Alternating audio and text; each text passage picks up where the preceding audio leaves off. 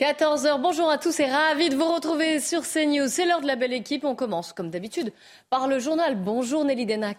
Bonjour Clélie, bonjour à tous. À la une de l'actualité, Vladimir Poutine qui justifie euh, les référendums d'annexion organisés par Moscou. Le président russe assure que son pays veut sauver, dit-il, les, populations des territoires ukrainiens occupés. Des scrutins organisés dans quatre régions d'Ukraine et dénoncés comme euh, des simulacres par Kiev et les pays occidentaux. À la une et plus près de nous, on sait désormais que quelques ministères verront leur budget augmenter l'an prochain. C'est le cas de la justice avec une hausse de 8%. Elle devrait permettre euh, en principe le recrutement de 2300 euh, agents et la création de 15 000 places de prison. Objectif affiché par le ministre de la Justice, rattraper 30 ans d'abandon de ce secteur. On écoute Éric Dupont-Moretti. Je pense prendre peu de risques en vous disant que de telles augmentations n'ont pas eu d'équivalent dans la justice moderne. Le, cap est tout à fait clair. Ce budget va nous permettre de poursuivre le rattrapage de 30 ans d'abandon de la justice, abandon, je l'ai déjà dit, euh, budgétaire, humain et politique. Souvent confrontées à des situations d'insécurité, des femmes ont décidé d'apprendre à se défendre elles-mêmes contre euh, toute forme d'agression. À Bordeaux, par exemple, un club d'arts martiaux a ouvert une formation dédiée aux femmes. Elles y apprennent, bien sûr, l'autodéfense. Regardez ce reportage d'Antoine Estève avec Jérôme Rampenou. Une prise rapide du bras pour se dégager d'une étreinte, un bond en arrière pour créer une distance avec l'agresseur. Dans ce dojo, on apprend des gestes simples pour se sortir de situations violentes. Je vais chercher à faire péter la prise. Donc je vais venir pousser ici pour faire claquer la prise et je vais faire passer son bras là tout en la regardant. Apprendre à se défendre, il y a l'aspect technique mais aussi toute la notion de sang-froid. Euh, voilà, et bah, forcément, bah, au plus on sait se défendre, au plus on va avoir confiance en soi, au plus on va gérer la, la situation facilement. Dans ce cours dédié exclusivement à l'autodéfense pour les femmes, Magali, Mélissa ou Anne viennent en confiance. Elles apprennent à garder leur sang-froid dans toutes les situations. Ce sont les agressions, que ce soit bah, verbales, physiques, des attouchements, euh, quand on sort les soirs, euh, quand on est toute seule dans la rue. Euh, la peur, elle est avec nous tout le temps.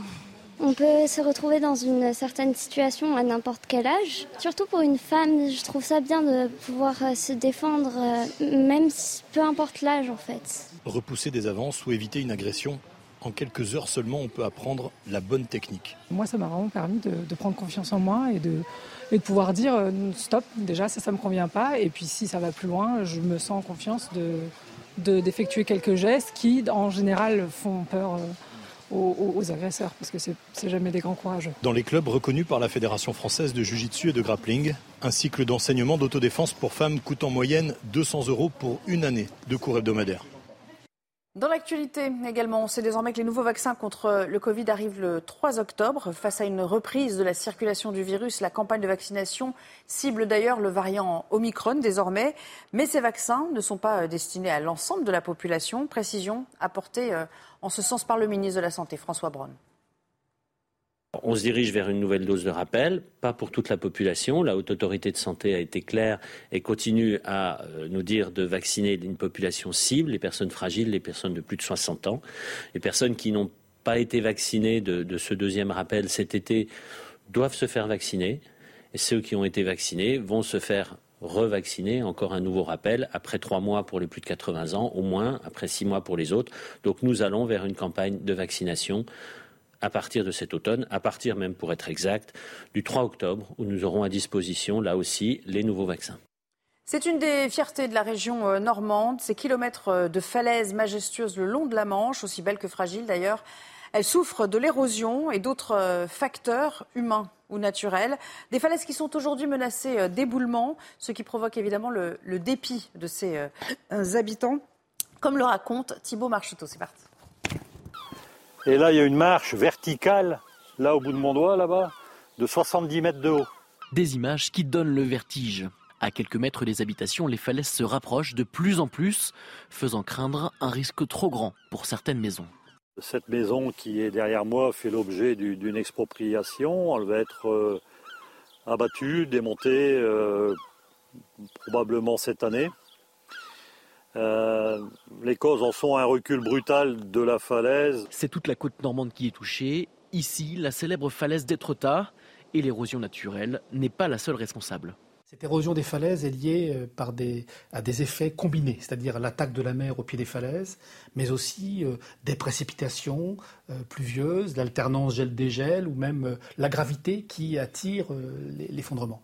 Les géologues ont prévenu qu'avec la montée des eaux dues au réchauffement climatique, les maisons au bord de la falaise ne pourraient tenir debout qu'entre 50 et 100 ans. Avant de laisser place au débat, à l'instant musique, à présent, on va vous faire découvrir euh, Me croirez-vous de Natacha Saint-Pierre, la, chanteuse canadienne qui se met dans la peau de Jeanne d'Arc. Son nouvel album, Jeanne, est attendu dès vendredi. Un extrait. Vivez un moment d'émotion devant votre programme avec XXL Maison, mobilier design et décoration.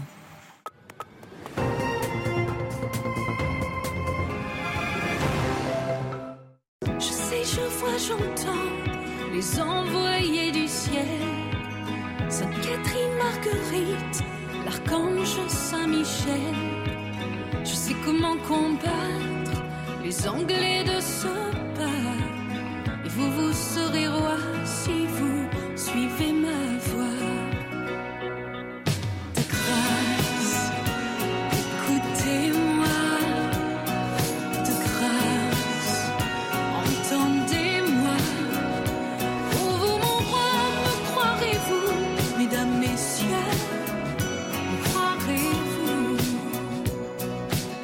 Certains disent mieux vaudrait se rendre aujourd'hui même que d'être vaincu en suivant la pucelle. D'autres me demandent comment savez-vous ces choses?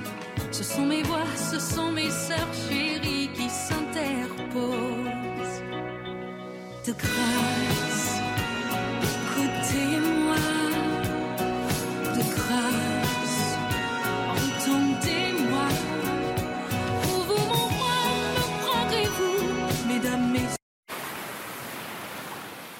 C'était votre programme avec XXL Maison, mobilier design et décoration.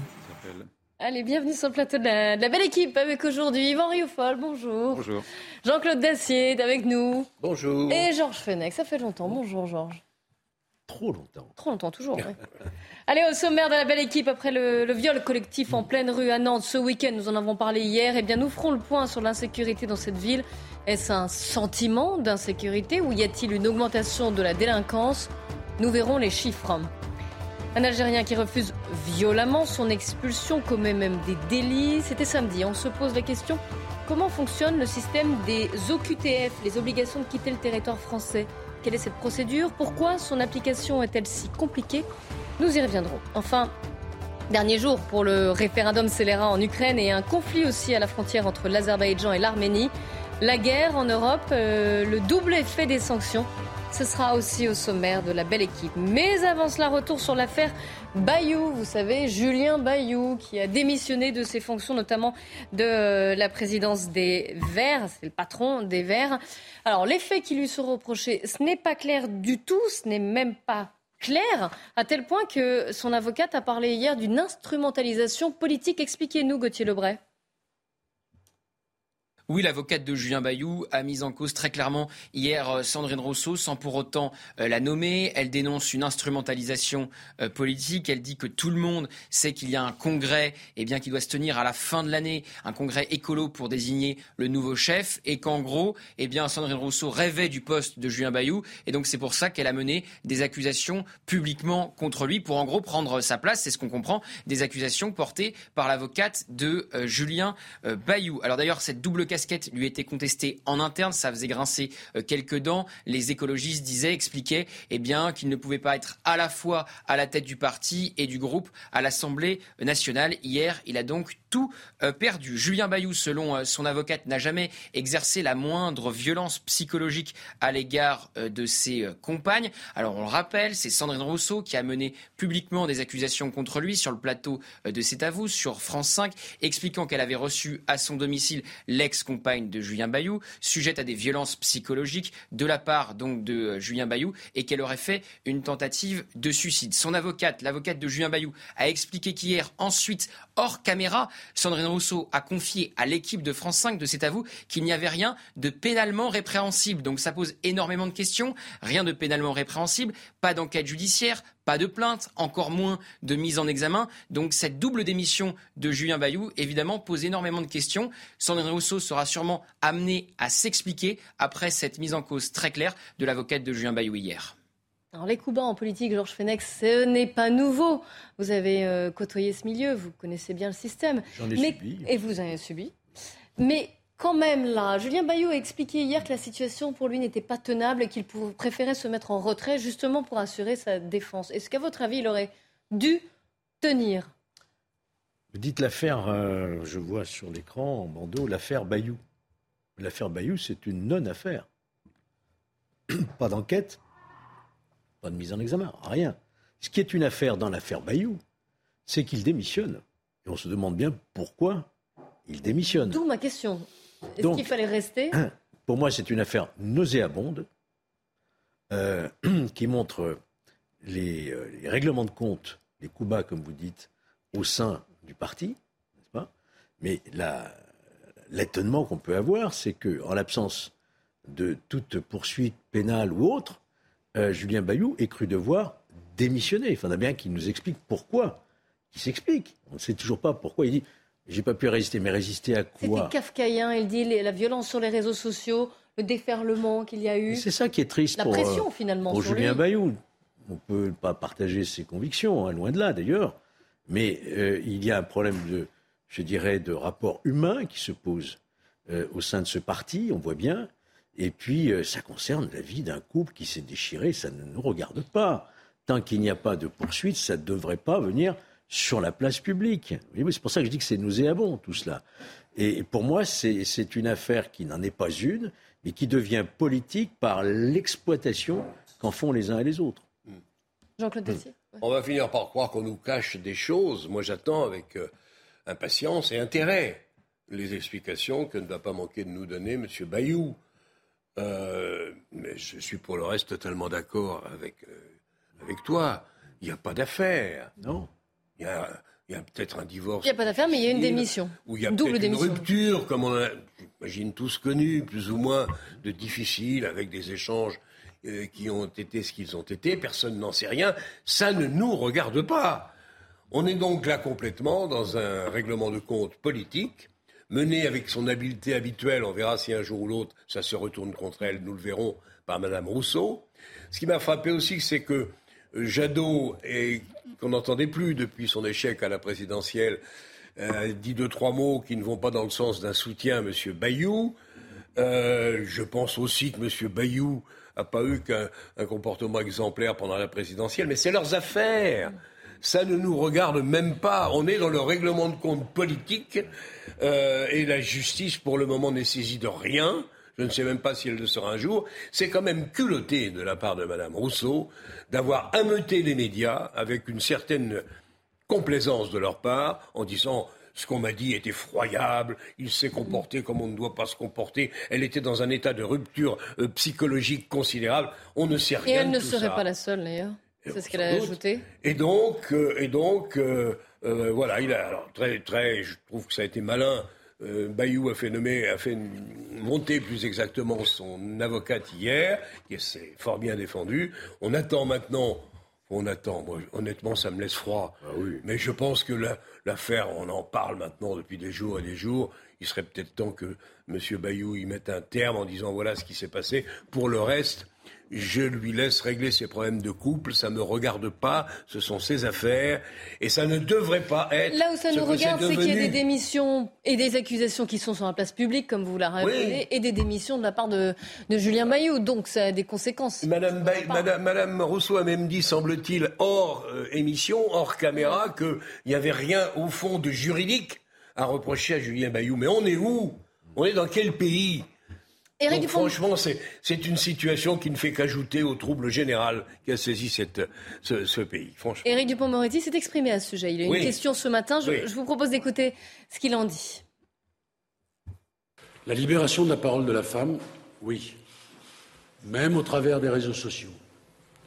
Pour autant, les réseaux sociaux ne peuvent pas être l'unique réceptacle sans filtre de cette parole et la justice doit intervenir. On est en train, là, de créer une justice de droit privé qui n'a strictement aucun sens. Il n'y a pas de code de déontologie euh, mis en place par tel ou tel parti. Euh, il y a la justice et il y a un code pénal. Et je dis qu'aujourd'hui, certains se font dévorer par un monstre qu'ils ont contribué à créer. Stop avec ça.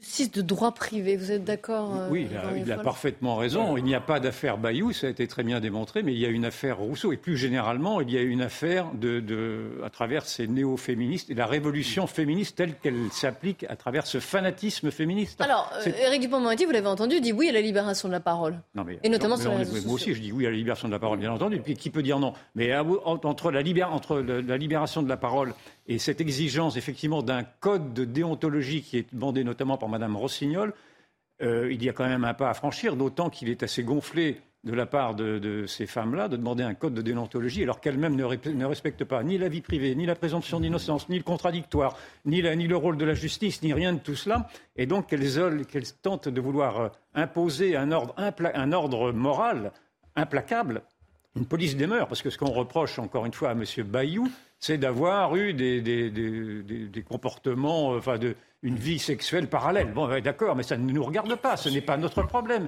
Ça, c'est vraiment, on est, on est vraiment dans l'intime. Et là, il y a un voyeurisme exaspérant.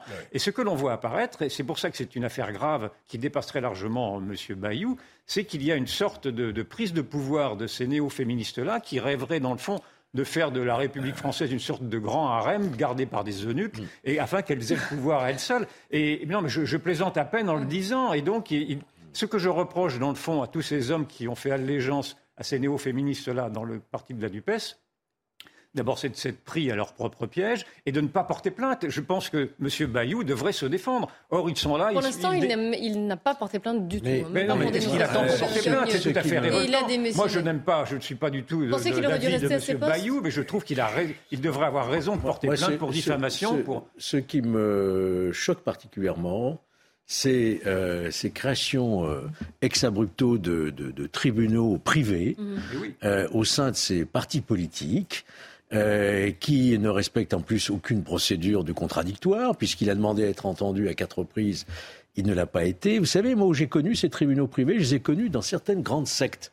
Vous avez une victime qui se plaint d'agression sexuelle, avant de déposer plainte, elle a l'obligation de saisir le comité interne, etc., qui décide lui-même s'il y a matière à saisir la justice ou pas, voyez-vous.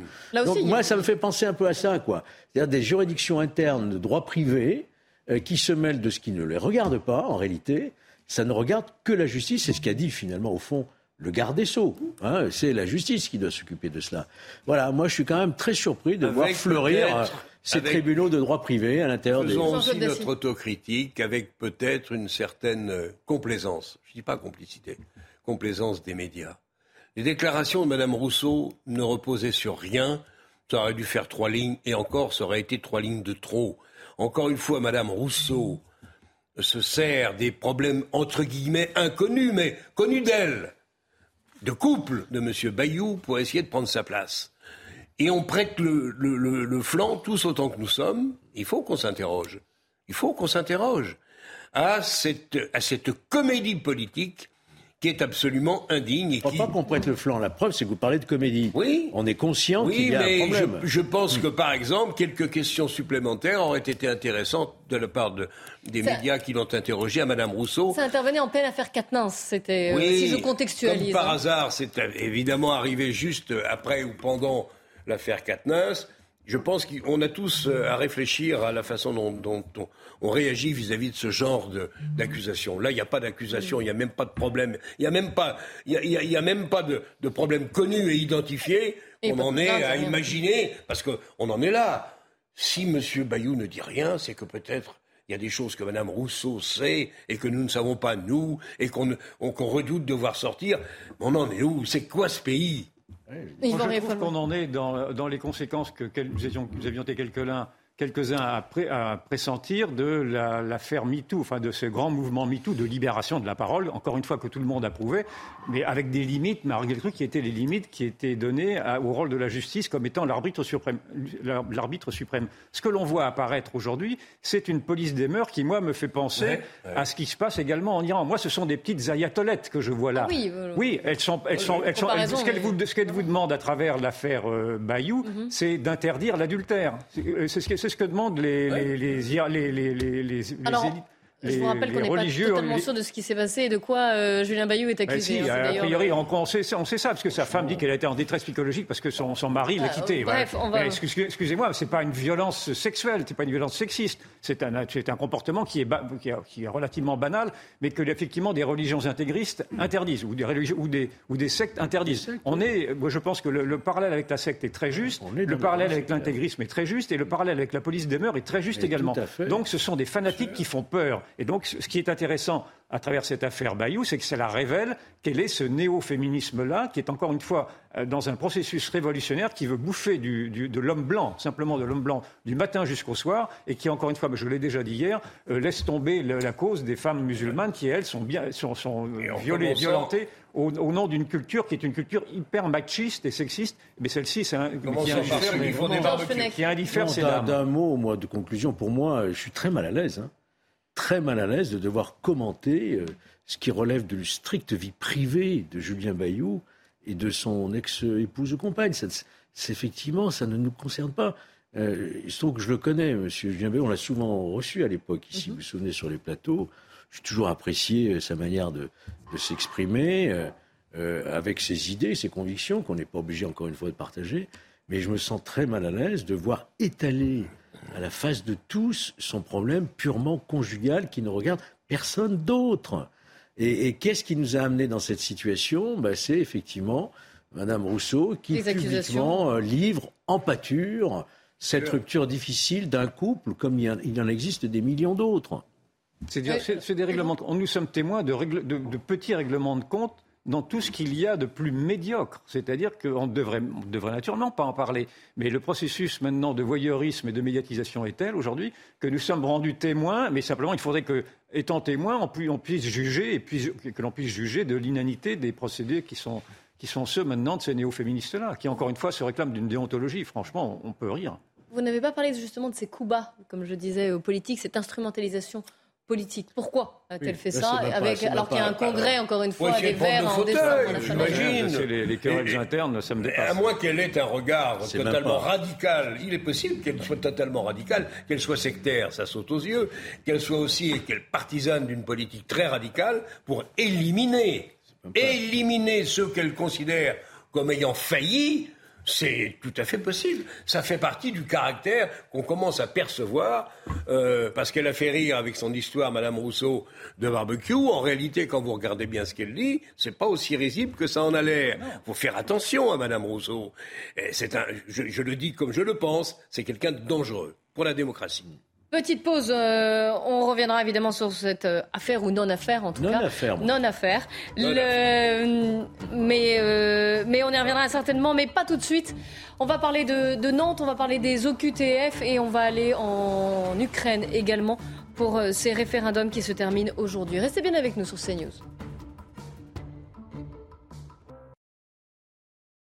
Tout pile sur CNews, me voilà. On va reprendre notre débat de la belle équipe. Avant cela, un point sur les infos avec Mathieu Devez. Les évêques font part de leur inquiétude à Emmanuel Macron concernant une éventuelle évolution de la législation sur la fin de vie. Une rencontre deux semaines après la publication d'un avis du Comité consultatif national d'éthique. Le comité juge qu'une aide active à mourir pourrait s'appliquer en France. Un débat va désormais s'engager, notamment au sein d'une convention citoyenne constituée dès octobre et qui rendra ses conclusions en mars 2023. Le voisin vigilant poignardé par des cambrioleurs à Pornic en Loire-Atlantique est décédé. Il était intervenu le 11 septembre pour bloquer et photographier les cambrioleurs de la maison de son voisin, poignardé et frappé à coups de marteau. Le sexagénaire était resté plusieurs jours dans le coma. Enfin, les nouveaux vaccins contre le Covid-19 arrivent le 3 octobre. Une annonce du ministre de la Santé François Braun sur France Info ce matin. Face à une reprise de la circulation du virus, la campagne de vaccination cible le variant Omicron. Mais ces vaccins ne sont pas destinés à l'ensemble de la population les plus de 60 ans, les plus fragiles, leur entourage, ainsi que les soignants sont concernés. La belle équipe de ce mardi avec Georges Fenech, Jean-Claude Dacier et Yvan Rioufol. Dans un instant, nous parlerons de ces référendums c'est Lara.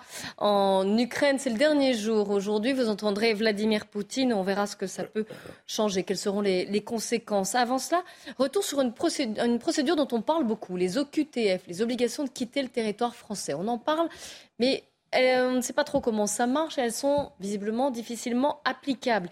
Et puis regardez ce qui s'est passé ce week-end, le 24 septembre à Marseille. Un clandestin algérien multirécidiviste qui devait être reconduit dans son pays sous escorte, a refusé et il s'en est très violemment pris aux fonctionnaires de police qui l'accompagnaient avec des menaces, des insultes, des coups, euh, des crachats. Et puis, à Montbéliard, en, Bourgogne, hier matin, ce sont deux policiers qui ont été blessés parce qu'un Algérien de 25 ans en situation irrégulière à qui on venait d'annoncer euh, son arrêté d'expulsion s'est lancé dans une course-poursuite pour tenter d'échapper à la police. Alors, Boukou, on va du service police-justice de CNews, on aimerait en savoir plus donc sur, ces, sur cette procédure, comment elle marche?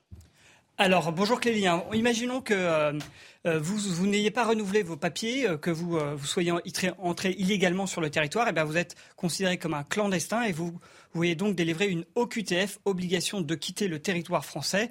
Alors attention, celle-ci n'est pas automatique. Hein. Elle est le plus souvent délivrée par la préfecture à l'occasion d'un contrôle de police si vous avez commis un délit ou si toutes vos demandes d'asile ont échoué.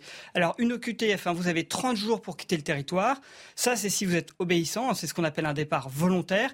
Et vous pouvez même demander à être payé pour cela. C'est ce qu'on appelle l'aide au départ volontaire. C'est une somme de 300 à 1200 euros versés par l'État pour chaque adulte et enfant. Alors ça peut vous paraître cher, mais une source bien informée nous expliquait que ça n'était rien comme prix à côté des milliers d'euros que coûte un départ forcé. C'est quoi, euh, Amaury, un départ forcé?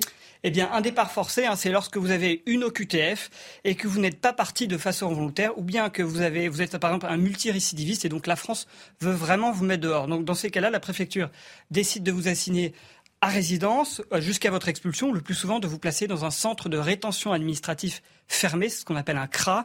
Alors pour vous donner une idée, hein, il y a 4, 2000 places en CRA, mais il y a environ 400 000 clandestins en France. Ça vous donne une idée du peu de moyens dont dispose la France.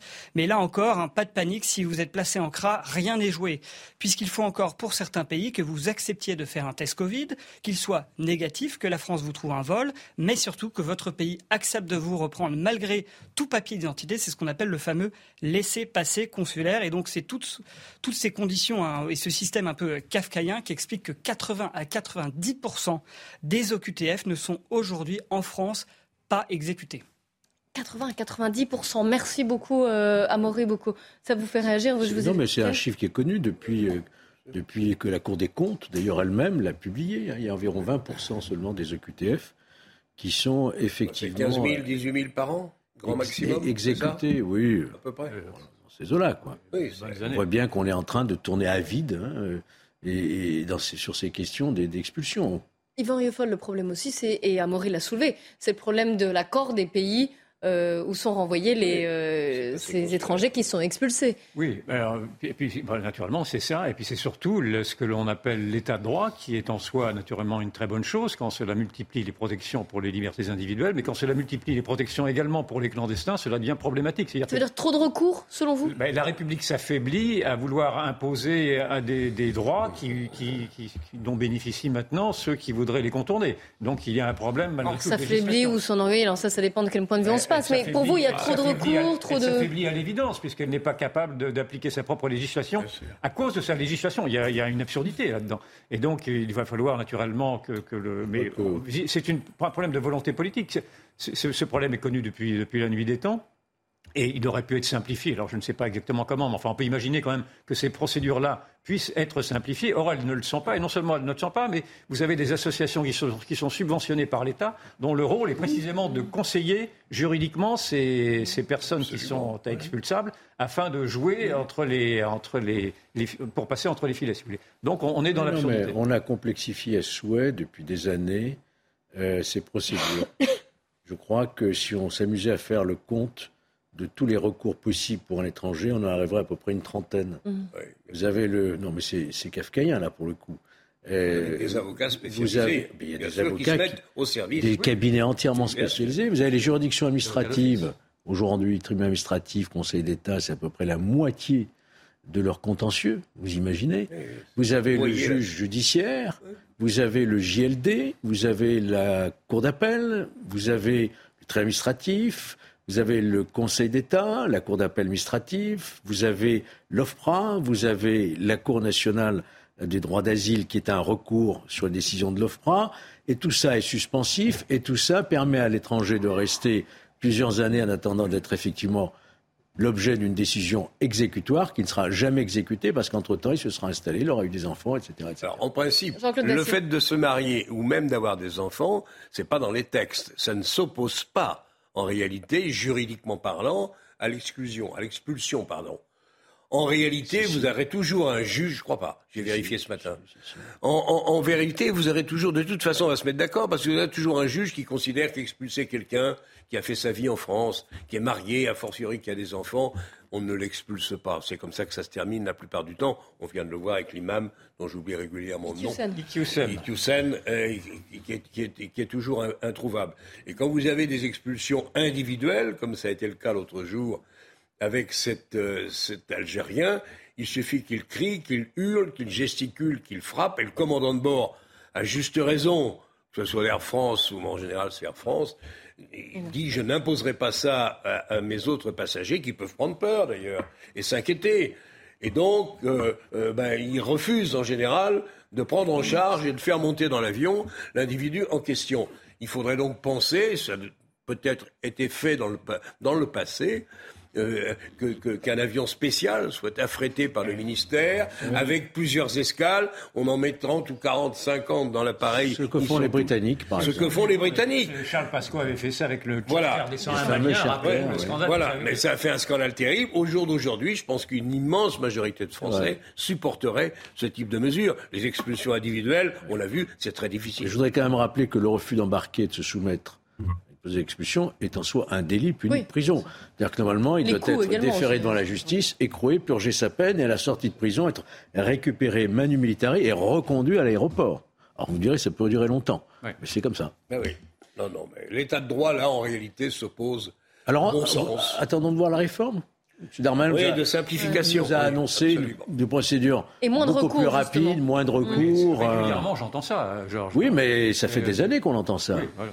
Il y a, Attendons il y a de eu. voir, mais bon. L'actualité internationale, euh, messieurs, puisque le Kremlin a affirmé que les référendums d'annexion qui s'achèvent aujourd'hui, hein, dans les quatre zones, vous savez, euh, de l'Est de l'Ukraine contrôlées par Moscou, auraient des conséquences profondes pour ces territoires, notamment pour la sécurité. C'est le dernier jour aujourd'hui. Alors, quelles vont être les conséquences? Comment ça va se passer? On fait le point avec Solène Boulan.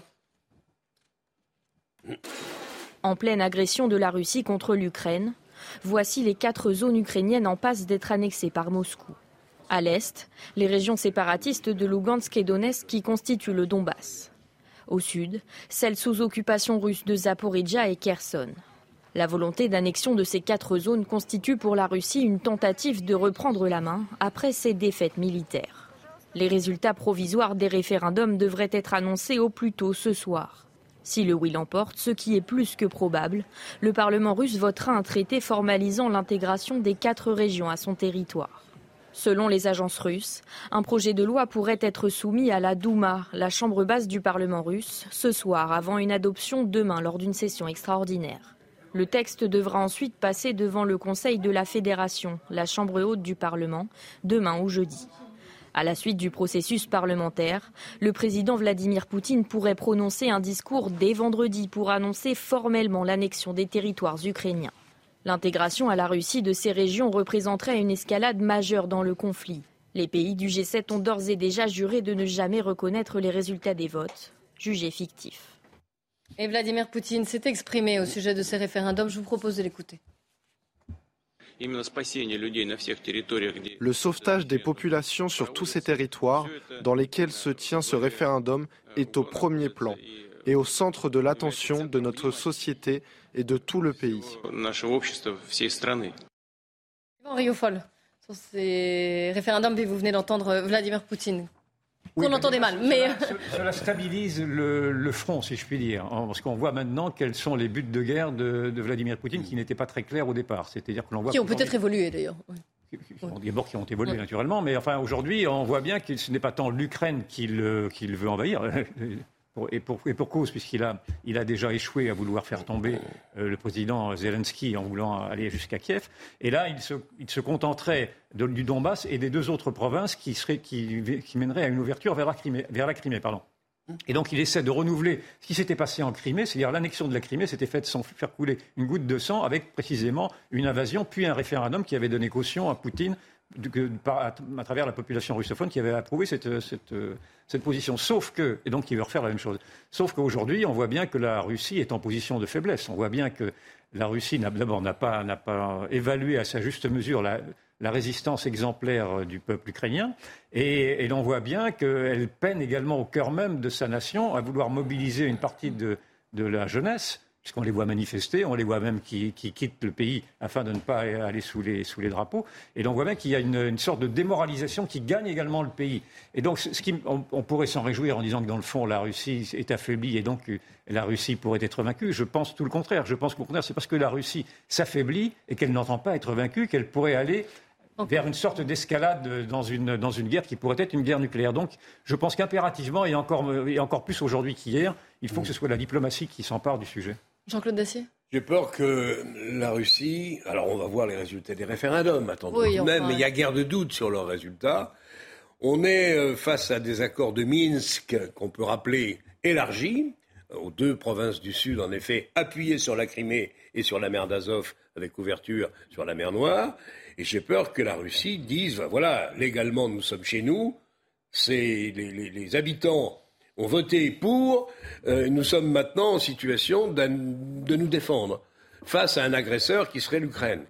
On est embarqué dans un conflit diplomatico-juridico-guerrier d'une extraordinaire complexité qui va probablement durer des années. Il faut quand même rappeler qu'avec les accords menés, organisés par François Hollande, euh, euh, les accords de Minsk, qui était quelle année? 2013, 2014 La guerre n'a pas cessé. Alors c'était une guerre à épisodes. On se battait entre russophones et ukrainiens euh, avec des épisodes variables. Mais en gros, ces territoires-là étaient déjà violemment contestés.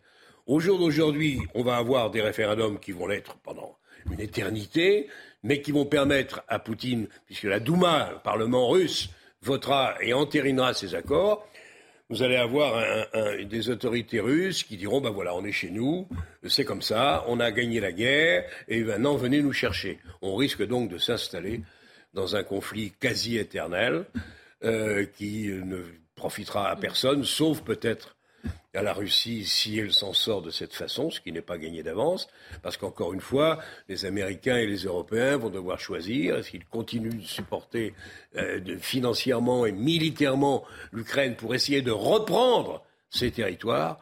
Je ne sais pas comment ça va se terminer. C'est trop compliqué. Euh, au jour d'aujourd'hui, euh, quelle, quelle voie pourraient trouver des diplomates pour, essayer de se sortir d'un imbroglio absolument euh, gigantesque. Moi, je n'y vois aucun imbroglio en réalité, parce que parce qu'on est devant euh, une politique, je dirais, du fait accompli. Ah oui, bien sûr. Et on a déjà l'exemple récent du passé euh, récent, celui de la Crimée. La Crimée, il s'est passé le même processus, c'est-à-dire. Bah, ça a toujours été russe aussi. Hein. Annexion, mm. référendum et intégration à, à, la Russie. Je trouve que j'ai eu l'occasion d'aller en Crimée, qui est un endroit absolument magnifique par ailleurs. Hein. Yalta, euh, Sébastopol, qui sont des stations balnéaires. je n'ai vu que des gens euh, apaisés, une situation tout à fait économiquement viable, des gens manifestement en sécurité. Je n'ai pas vu de problème. Et je vous rappelle quand même que cette situation a entraîné des sanctions, on s'en souvient, contre la Russie, que la communauté internationale, dans sa très grande majorité, n'a pas reconnu cette annexion, mais que de fait, la Crimée est aujourd'hui pleinement en Russie. Il va se passer il va la même chose. il va se passer la même chose avec ces territoires autour du Donbass, avec euh, le référendum. Mais vous le regrettez ou avec le référendum, la Douma qui va et le traité, etc. On est devant la situation du fait accompli, il n'y aura pas d'imbroglio. Et vous verrez que la communauté internationale va, va condamner, comme elle l'avait fait pour la Crimée, pour le l'Ossétie du Sud aussi en Géorgie et partout. Mais euh, Poutine a avancé ses pions. Voilà. Mais vous le regrettez qu'on ne soit pas plus fort vis-à-vis de Poutine Mais ou alors qu'est-ce que vous voulez que faire? Vous voulez déclencher une guerre nucléaire? Qu'est-ce que vous voulez faire? Je veux dire, en plus, vous avez des accords de Minsk qui n'ont jamais été respectés euh, par les partis en, en- en question. Donc on se retrouve euh, devant le, le fait accompli. Alors, euh, que, que je le regrette ou pas, c'est pas c'est pas ça l'important. Oui, Je dire, Mon opinion n'a La morale un peu, hélas, à Je faire dans regarde uniquement la situation telle qu'elle s'est déroulée dans un passé Bien sûr. récent et qui est en train de se dérouler à nouveau sous nos yeux. Alors, puisqu'on est en train de parler d'un. Ah oui, Yvan, Hmm. peut-être Oui, je un- voudrais tout de même faire remarquer que malgré tout, l'Europe n'a pas joué le rôle qu'on aurait pu craindre d'elle en disant qu'elle allait se coucher immédiatement. On a bien vu malgré tout que l'Europe avait redécouvert ce qu'était une résistance. On disait de l'Europe, et moi le premier, que c'était, elle était bisounours, qu'elle était, elle était apeurée, etc., qu'elle ne connaissait pas la force. Là, on peut quand même reconnaître malgré tout, même si elle l'a fait sous drapeau américain, ce qui est très gênant, on peut reconnaître malgré tout qu'elle a eu une résistance à, ce coup de force de Poutine. Kiev, parce qu'à l'époque, c'était Kiev qui était Ouais. visé. hein. Oui, et, mais Ouais. et je- et il y a Hmm. un autre élément qu'il faut prendre en compte également et qui conforte malgré tout euh, cette, euh, cette impression qu'on pourrait avoir d'un Poutine isolé, c'est que Poutine aujourd'hui est devenu le fédérateur de toute une contre d'une d'une contre-civilisation, d'une civilisation alternative à l'hégémonisme occidental. Vous avez eu le sommet de Shanghai à Samarcande qui a fait se rassembler la Chine, l'Inde, Pakistan. Même si la Chine et l'Inde ont un peu pris des distances Même là, si- euh, Oui, il y a quelques jours. la Chine pense à Taïwan, Mais voilà. elle- Bon. Elle, elle cherche à être le modérateur, mais elles n'ont pas pris, elles, se- elles ne se sont pas dés- désolidarisées. Et puis il y a un autre point qu'il faut aussi avoir en tête, c'est que vous avez toute une partie des pays non alignés. Il y a 40 pays avec 60% de la population qui n'ont pas cautionné euh, le- les, les sanctions à de Poutine. Donc ces, ces pays non alignés sont solidaires, ou en tout cas euh, tacitement solidaires de Poutine. Alors justement, puisqu'on parle des sanctions, vous savez qu'il y a un autre conflit en ce moment qui oppose euh, l'Arménie à l'Azerbaïdjan et le président français Emmanuel Macron hier a appelé l'Arménie, donc ces deux pays, et l'Azerbaïdjan à engager sans délai des négociations pour aboutir à une paix durable, car ce conflit il a déjà débuté il y a deux ans. Gauthier Lebray. Oui, Emmanuel Macron a reçu hier à l'Élysée le Premier ministre arménien appelant à des négociations avec euh, l'Azerbaïdjan puisque les conflits ont repris il y a deux semaines. Vous allez le voir sur la carte. Ça se passe dans la région de Sunik. C'est là le théâtre euh, des violences de la part euh, des Azéris de l'Azerbaïdjan. On est à 300 morts et des milliers de déplacés à nouveau, des déplacés arméniens. Pourquoi à nouveau? Puisqu'on célèbre aujourd'hui un triste anniversaire. On se souvient d'un triste anniversaire. Il y a deux ans, jour pour jour, les troupes de l'Azerbaïdjan entraient au Karabakh, faisant 6500 morts deux ans plus tard et des dizaines de milliers de déplacés. Alors dans cette région de Sunik, aujourd'hui, il y a un statut de cessez-le-feu, mais évidemment, les Arméniens ont toujours très peur de ce qui peut se passer dans les jours à venir. Ils se sentent bien seuls, abandonnés par l'Union européenne, même si Emmanuel Macron a dit hier qu'il regarderait ce qu'il pourrait faire avec la France et l'UE pour essayer de rétablir la paix dans cette euh, zone euh, du monde. Mais évidemment, ils se sentent bien seuls, les Arméniens, puisqu'ils ont l'impression d'être abandonnés au profit du gaz. Puisqu'en juillet dernier, Ursula von der Leyen est allée signer un contrat avec l'Azerbaïdjan pour qu'ils augmentent eh bien, leur livraison de gaz à l'Union européenne. Pourquoi Évidemment, pour baisser le monopole que nous avions envers Moscou et envers la Russie. Mais à quel prix? Aller pactiser avec une autre dictature qui, elle aussi, mène une guerre à un régime souverain, à un peuple souverain, évidemment le peuple arménien. Résultat, aujourd'hui, de nombreux Arméniens, c'est ce qu'ils expliquent sur les réseaux sociaux, ont l'impression que pour l'Europe, un contrat sur le gaz vaut plus que leur propre vie humaine. C'est intéressant quand même ce que vient de soulever euh, Gauthier Lebray. On a titré Arménie la grande oubliée, point d'interrogation, qui paye, en fait, cette Arménie qui paye le prix des, Pas des oublier sanctions. qu'en Arménie, vous avez une majorité de chrétiens. Bien. Hein, qui se heurtent à évidemment une volonté hégémonique des musulmans. Azerbaïdjan est aidé par la Turquie, bien évidemment. Non, mais je reprendrai le- la même analyse que j'ai faite tout à l'heure pour la, la Russie. On est devant une politique du fait accompli, du coup de force, en réalité. Et aujourd'hui, c'est le coup de force d'Aliyev, donc le régime autoritaire, dictatorial du, du président Aliyev à, à Bakou, qui a fait son coup de force. D'ailleurs, aujourd'hui, j'ai l'impression que l'Arménie est en train de, de céder complètement sur le Haut-Karabakh en disant bon, il s'agit maintenant de protéger cette minorité arménienne et non plus de revendiquer une république autonome. On voit bien qu'on est devant le coup de force et la communauté internationale, eh ben, comme toujours, malheureusement, dès lors qu'il y a des risques d'embrasement, eh bien, on laisse faire. Quoi. Alors, il n'y a pas que ça aussi, il y a ce qu'a expliqué Gauthier, à savoir les intérêts. Voilà, les intérêts, notamment à propos du gaz. Yvan Rioufol. C'est un véritable scandale, une véritable imposture morale de la part de l'Union européenne qui donc euh, veut sanctionner la Russie parce qu'elle a envahi l'Ukraine, mais qui d'un autre côté va acheter son gaz maintenant à l'Azerbaïdjan, qui est une dictature, qui elle a envahi un pays chrétien. Vous vous rendez compte quand même de, de, l'incohérence de la position, d'autant que l'Union européenne, qui dit vouloir maintenant donner des leçons de démocratie à tout le monde, va acheter son gaz et son pétrole également au Qatar, qui n'est pas non plus une démocratie suisse. Donc je, je trouve que le discours de l'Union européenne de ce point de vue-là est totalement incohérent et je trouve révoltant, effectivement, la condition qui est faite, l'oubli de, de, la condition qui est faite. Euh, euh, des Arméniens qui se battent seuls, qui sont euh, le, la Russie les délaisse également, et donc c'est un peuple aujourd'hui qui, qui, qui n'a plus d'alliés et qui, qui, paye en effet les, les, les grands discours de, de l'Union européenne vis-à-vis -vis de Poutine et qui n'applique pas ses règles. Et on en parle assez peu d'ailleurs dans les médias. Hein, et, on a, et, on en parle oui. très peu dans les médias. Et la morale, constatons-le une fois encore, la morale a peu à faire lorsque les intérêts vitaux d'une nation, quelle qu'elle soit, sont en jeu. Quant à la politique du fait accompli, mon cher Georges, tu as raison mais ça régit les relations entre États depuis la nuit des temps, et c'est pour ça qu'il faut s'efforcer d'essayer de rester une grande puissance, et c'est pour ça qu'il faudrait essayer de faire en sorte que l'Europe retrouve enfin une certaine cohérence. On en est loin. À suivre après le journal de 15h, la conférence de presse du ministre de la Justice, Éric Dupont-Moretti. Vous l'avez entendu tout à l'heure. Une conférence de presse qui a eu lieu ce matin, puisque à propos du budget, un budget au, ministère de la Justice qui, a augmenté, qui va augmenter de 8%. Donc, Éric Dupond-Moretti s'en est expliqué. Pour tout savoir, pour connaître les détails, c'est à suivre juste après le journal de Nelly Denac.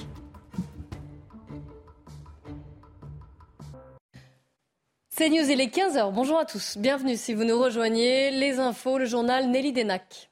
Bonjour Clélie, bonjour à tous. Et à la une de l'actualité, la conférence des évêques de France, des évêques qui font part de leur inquiétude à Emmanuel Macron concernant une possible évolution de la législation sur la fin de vie. La rencontre a eu lieu ce matin, deux semaines donc, après la publication d'un avis du comité consultatif national d'éthique, un comité qui juge qu'une aide active à mourir pourrait s'appliquer en France. Et ce débat va désormais s'engager, notamment au sein d'une convention citoyenne qui sera constituée dès le mois d'octobre et qui rendra ses conclusions en mars 2023. À la une également, cette nouvelle manifestation de soignants aujourd'hui afin de dénoncer des salaires trop bas et des problèmes d'effectifs récurrents dans le milieu hospitalier. Le but étant bien sûr de mettre la pression sur le gouvernement après un été qui a vu des services d'urgence fermés à tour de bras. Certains soignants sont particulièrement remontés. Je vous propose de les écouter.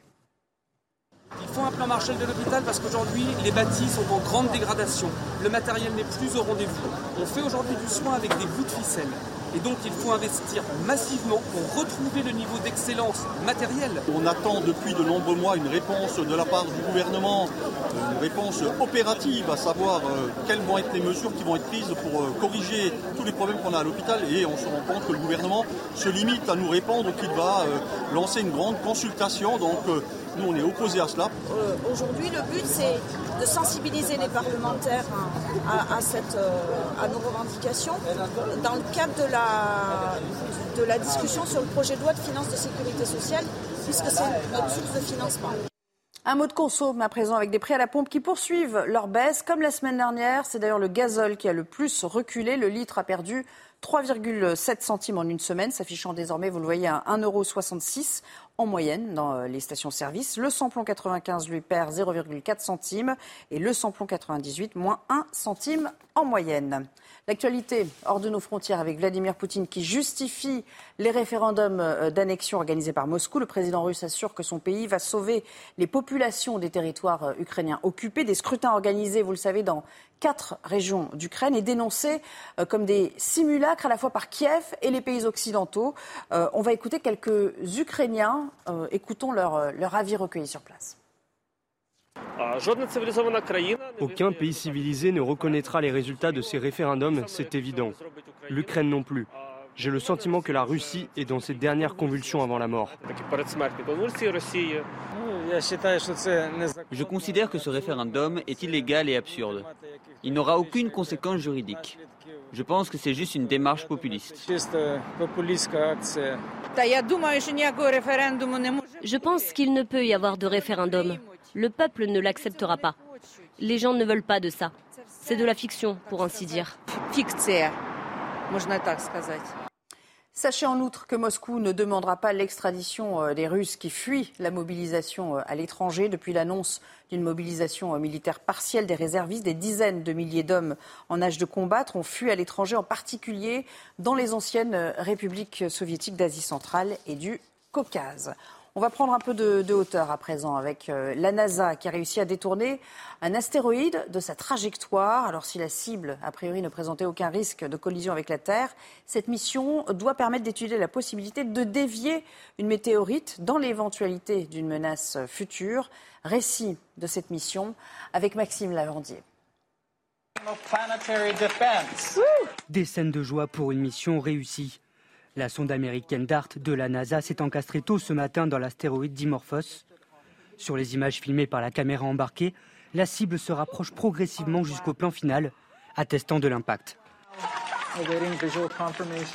Si la première étape est réussie, la deuxième consiste à savoir si l'impact a bien dévié ce caillou de 160 mètres de diamètre.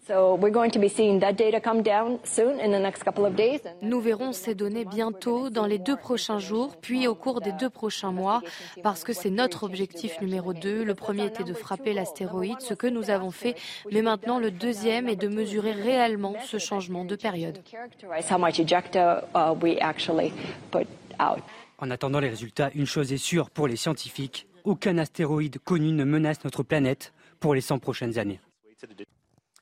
Et voilà pour l'essentiel, Clélie, c'est à vous pour la suite. Merci beaucoup Nelly Denac. Et la suite, c'est cette conférence de presse du ministre de la Justice, Éric Dupont-Moretti, qui a dévoilé le budget pour son ministère, pour la justice, avec une augmentation de 8% notamment. Écoutez-le. Bien, mesdames et messieurs, d'abord, euh, je suis ravi de vous accueillir ici à la chancellerie pour euh, ce moment euh, important qui est la présentation du budget à la presse. Le budget, évidemment, euh, c'est un moment crucial pour un ministère, mais cette année, c'est plus important encore parce que ça vient s'inscrire dans une temporalité est singulière, puisque vous le savez, dans quelques jours, je terminerai les consultations que j'ai engagées pour mettre en place les États généraux de la justice. Il y a plusieurs façons de rendre la justice plus moderne.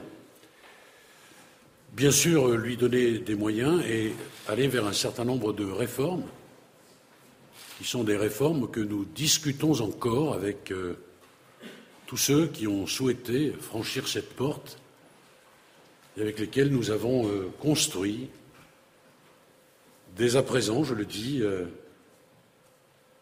les réformes qui vont permettre à la justice d'être euh, plus protectrice, plus proche de nos compatriotes, plus rapide et plus efficace.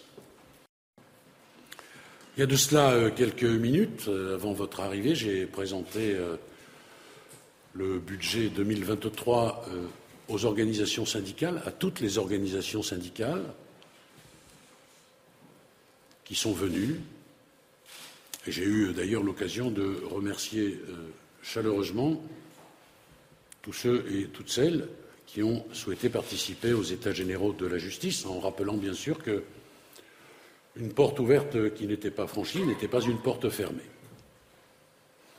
Vous vous souvenez sans doute que euh, lorsque nous nous sommes rencontrés euh, l'année dernière pour évoquer le budget 2022, nous étions dans cette période euh, complexe, puisque la tribune des 3000 venait d'être rédigée. Et je m'étais engagé à ce que nous obtenions pour cette année un budget euh, important. Mesdames et messieurs, j'ai tenu ma parole et j'ai été au rendez-vous de ces engagements.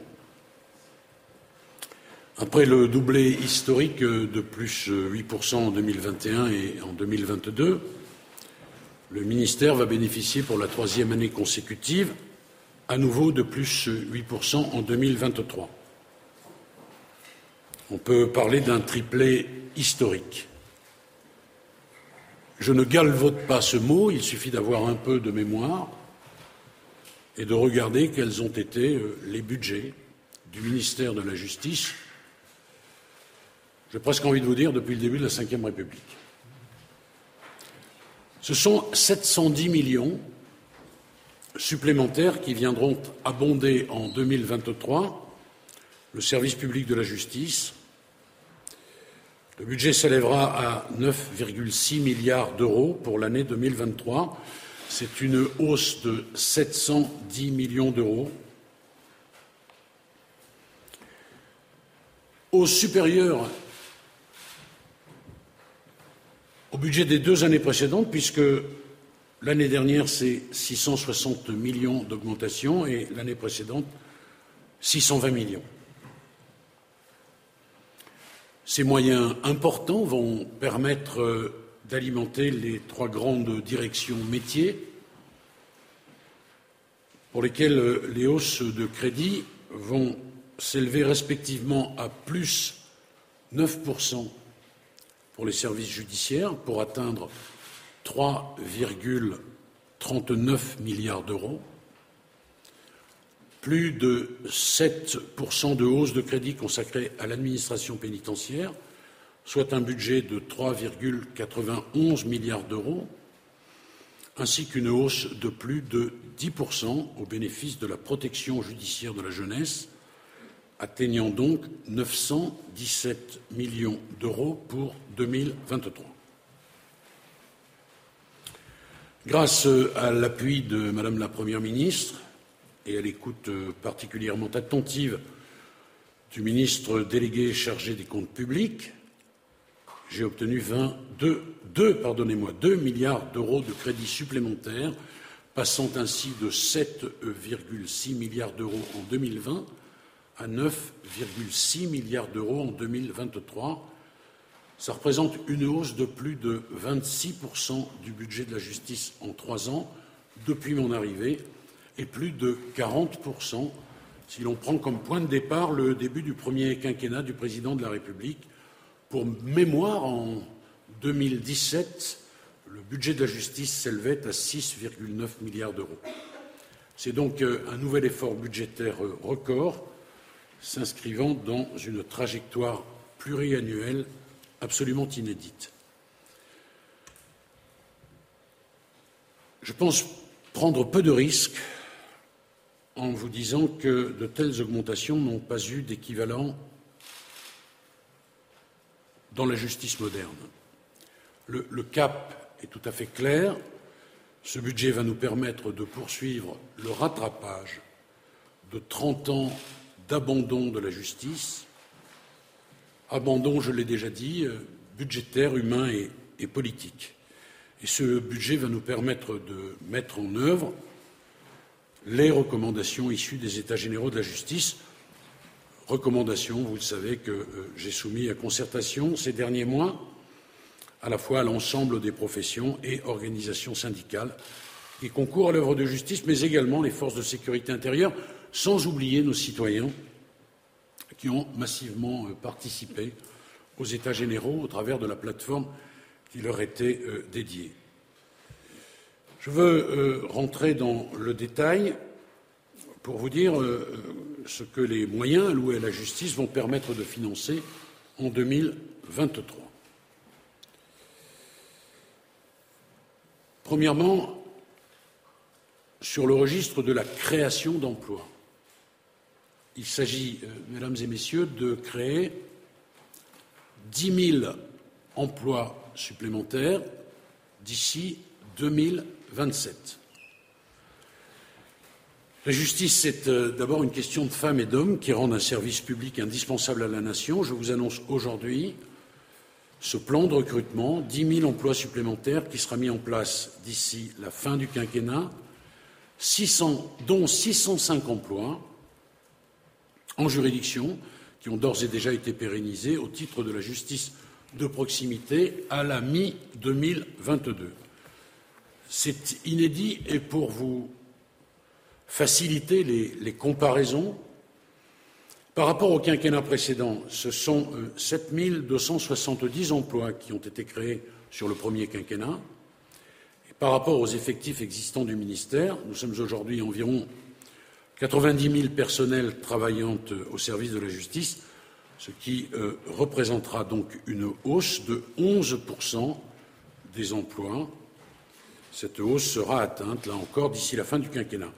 Ces euh, dix 10 000 emplois seront répartis finement, année euh, après année, en fonction des besoins qui vont nous remonter du terrain, mais également, bien sûr, des besoins opérationnels résultant à la fois des campagnes de recrutement qui seront mises en place et de l'avancement des projets immobiliers très ambitieux portés par le ministère.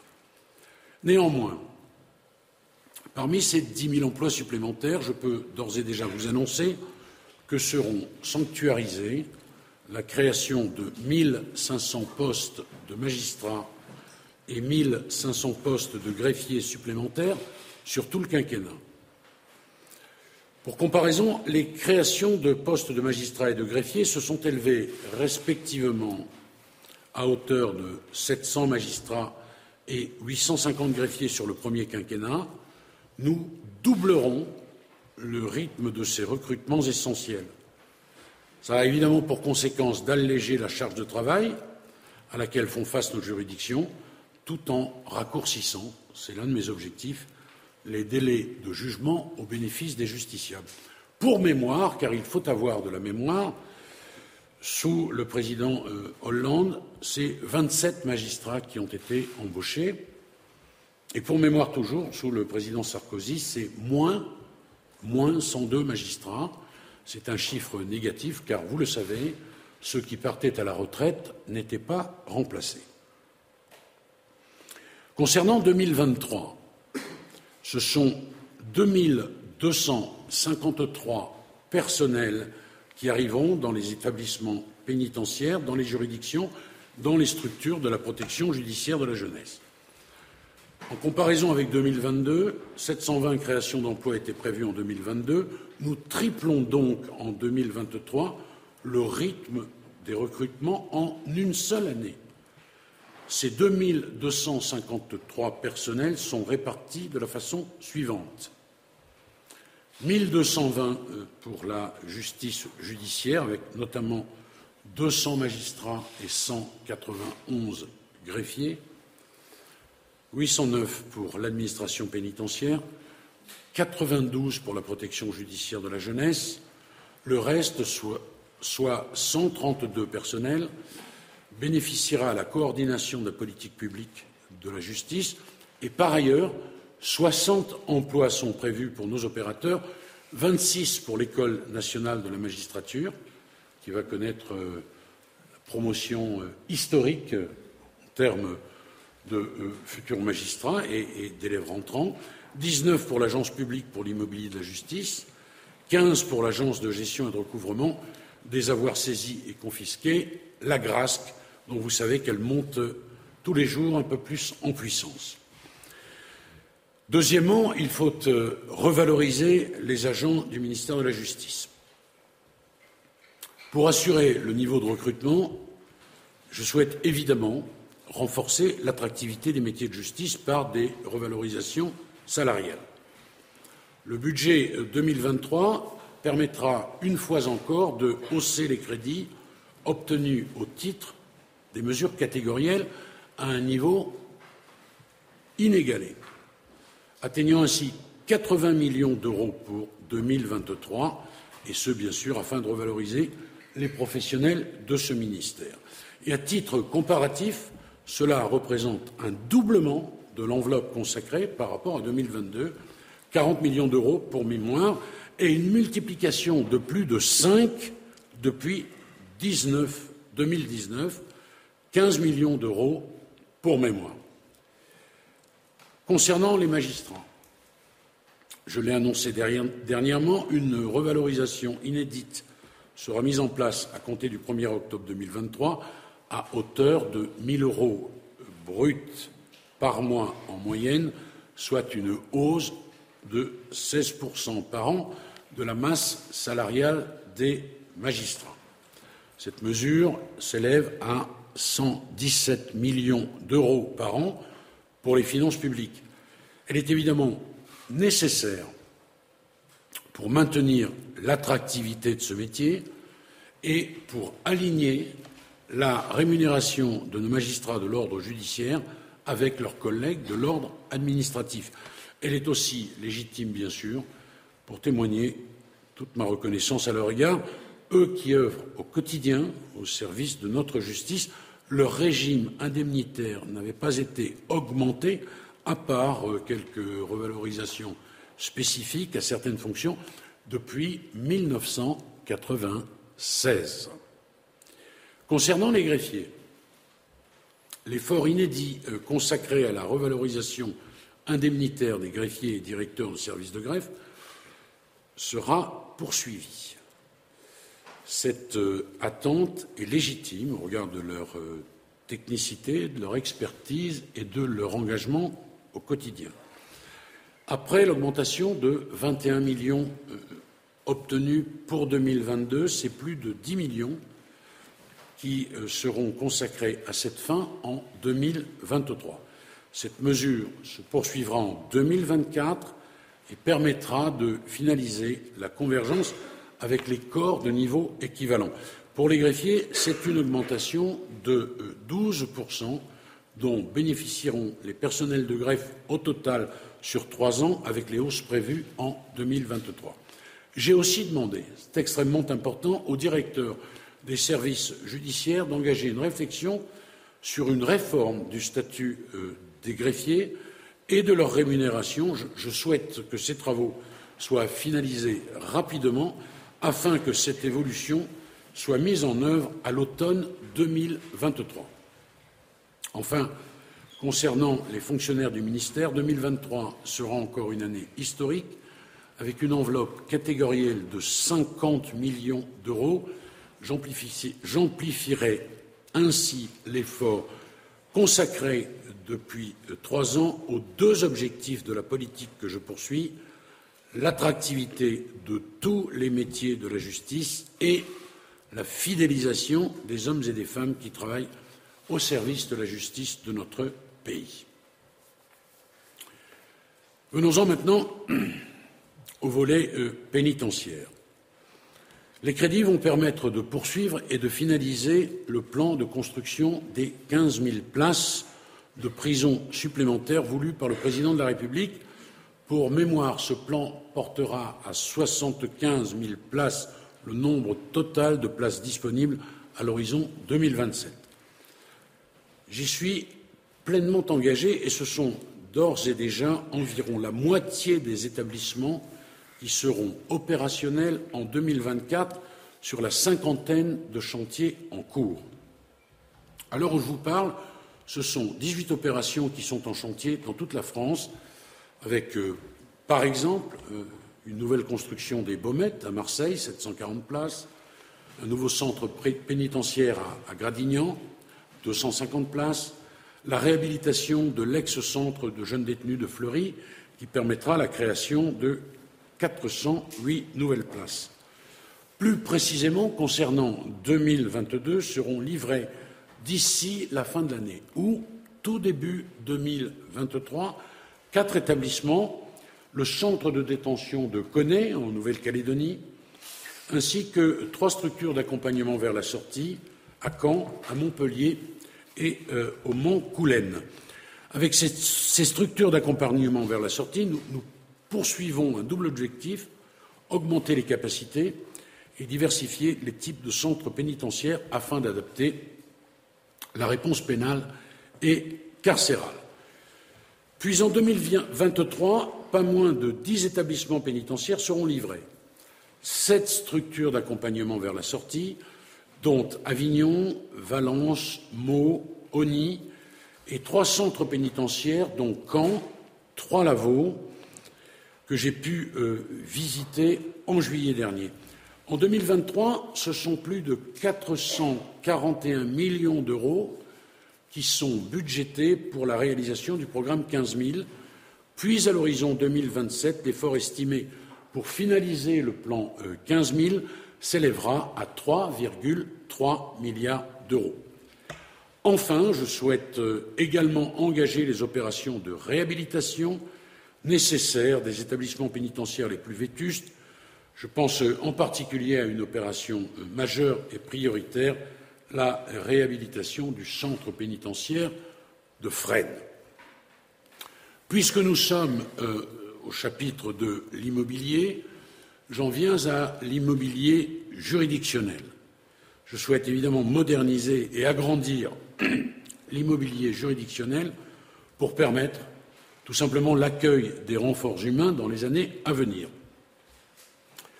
Au total, ce sont 502 euh, millions d'euros d'autorisation d'engagement et 269 millions d'euros en crédit de paiement immobilier qui sont prévus en 2023 pour permettre de euh, poursuivre les opérations d'ampleur engagées lors du quinquennat précédent. Je veux poursuivre les chantiers des palais de justice de Lille, de l'île de la Cité, de Bayonne, de Bourgoin-Jallieu, d'Evry, de Valenciennes, de Vienne. Poursuivre les études de projets, je pense à Cayenne, Cussé, Meaux, Moulins, Nancy, Nantes, Perpignan, Saint-Laurent-du-Maroni, où je me rendrai dans quelques jours, Toulon ou encore Versailles.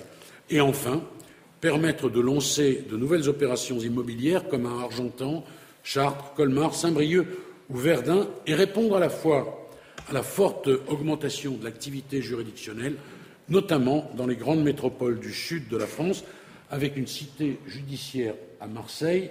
Nous y travaillons d'arrache-pied. Enfin, euh, quelques informations euh, diverses, si j'ose dire. Je souhaite euh, à cet instant mettre en lumière certains budgets qui vont permettre de moderniser et d'améliorer concrètement le fonctionnement du service public de la justice et le bien-être de ses agents. D'abord, l'enveloppe de crédit consacrée aux dépenses de frais de justice.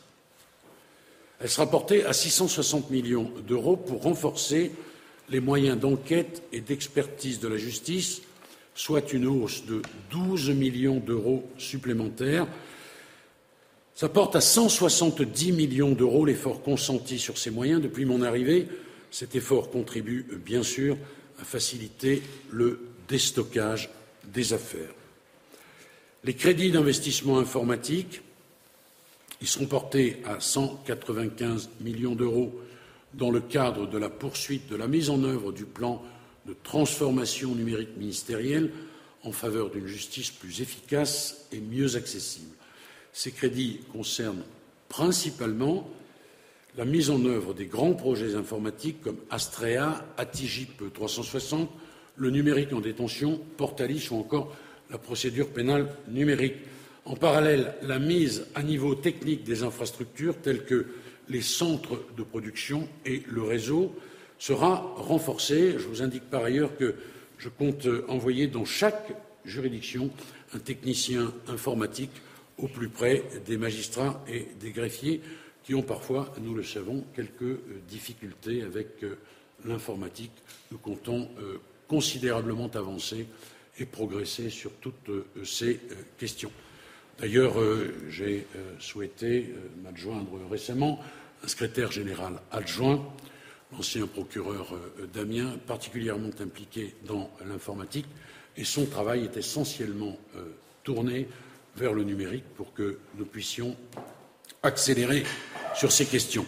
Les crédits de l'accès au droit et à la médiation euh, s'élèveront à 713 millions d'euros en 2023, ce qui représente une hausse de 33 millions d'euros par rapport à 2022, une hausse de plus de 5%. Plus spécifiquement, euh, mesdames et messieurs, dans cette enveloppe, les crédits dédiés à l'aide juridictionnelle, ils vont continuer de croître en 2023 pour atteindre 641 euh, millions d'euros, ce qui équivaut à une hausse de 26 millions d'euros en une année, plus de 4%. Et cette hausse résulte d'une part de la croissance du nombre d'actes euh, pris en charge et d'autre part de la montée en charge progressive des hausses consécutives de l'unité de valeur décidées en 2021 puis en 2022 en vue d'une meilleure rémunération des avocats qui interviennent au titre de l'aide juridictionnelle. Parallèlement, euh, l'aide aux victimes est portée à 43 millions, une hausse de 7 ce qui traduit évidemment l'importance que nous portons à cette euh, politique qui constitue vous le savez, une priorité gouvernementale. Enfin, euh, un volet action sociale offerte par le ministère à ses agents. Le ministère euh, va poursuivre le renforcement de sa politique d'action sociale, essentiel pour assurer le soutien de ses agents en fonction des difficultés qu'ils peuvent rencontrer. C'est 38 millions d'euros en 2023 qui seront mobilisés, soit 8% de plus qu'en 2022. Ce budget permet de renforcer la politique d'action sociale du ministère autour de quatre axes. Réduire euh, les restes à charge en termes de services de restauration, faciliter l'accès à la propriété pour les agents en ajustant le prêt bonifié immobilier, renforcer l'aide à la parentalité avec le développement du dispositif d'accompagnement des orphelins et enfin renforcer le dispositif d'accompagnement des agents en difficulté financière. Cette présentation euh, n'est pas exhaustive. Vous pourrez obtenir euh, du ministère toutes les précisions que vous jugerez utiles. Je tiens à vous remercier pour votre particulière euh, attention. Ce n'est jamais un grand moment d'éloquence que la présentation du budget. Les chiffres, il faut le dire, sont rarement éloquents, même si ils sont extrêmement importants pour que vous puissiez naturellement les détailler, et même euh, s'ils me permettent de redire une fois encore que nous avons fait des efforts euh, considérables dans une période où, vous me pardonnerez cette familiarité, on avait décidé de serrer les boulons. Euh, obtenir un budget, c'est se battre, car tous les ministres vont à Bercy avec des espérances, certaines sont satisfaites d'autres le sont un peu moins, mais euh, ce budget marque une fois de plus l'intérêt que le président de la République et la première ministre portent aux questions de justice. Il n'était pas question pour moi d'obtenir un budget qui n'était pas à la hauteur de nos espérances, en termes de moyens, bien sûr, et en termes, euh, bien sûr, de, mesures qui sortiront concrètement dans les semaines qui viennent des États généraux. Ce budget de 9,6 milliards d'euros pour 2023 est pour moi une, grande fierté. La fierté de donner à la justice euh, des moyens à la hauteur de sa mission, la fierté de donner à la justice euh, des moyens pour son avenir, la fierté de donner à la justice euh, les femmes et les hommes dont elle a besoin, la fierté de donner à la justice des, palais et des prisons dignes et modernes. je voudrais vous dire une dernière chose. Je crois que l'action publique se, juge à, l'aune d'un triptyque que je veux faire mien d'où nous venons, ce qu'il y avait, ce, que nous avons fait et ce, qui reste à faire. je pense qu'aucune action euh, politique ne se juge sans cela, ni sans perspective, ni sans mémoire. Ce qui a été fait euh, pour le ministère de la Justice euh, est, me semble-t-il, important. On peut toujours, bien sûr, faire mieux. On peut toujours critiquer, on peut toujours ne pas être satisfait et l'exprimer. Euh. Mais en même temps, euh, si l'on compare à d'autres budgets, à d'autres époques, on peut quand même reconnaître objectivement que budgétairement, la justice n'a jamais été aussi bien dotée que ces dernières années. Reste bien sûr tout le travail de réforme. Il se poursuit. Consultation encore une semaine. Déjà de, grands axes se dégagent, de grands axes consensuels. Je veux dire que nous avons mis en place une gouvernance singulière. On n'est pas parti du haut pour euh, décider. Nous avons réuni tout le monde pour construire et co-construire. Et je pense que euh, la modernité ne peut s'inscrire que dans une co-construction. Les institutions ont parfois peur des modifications quand elles interviennent.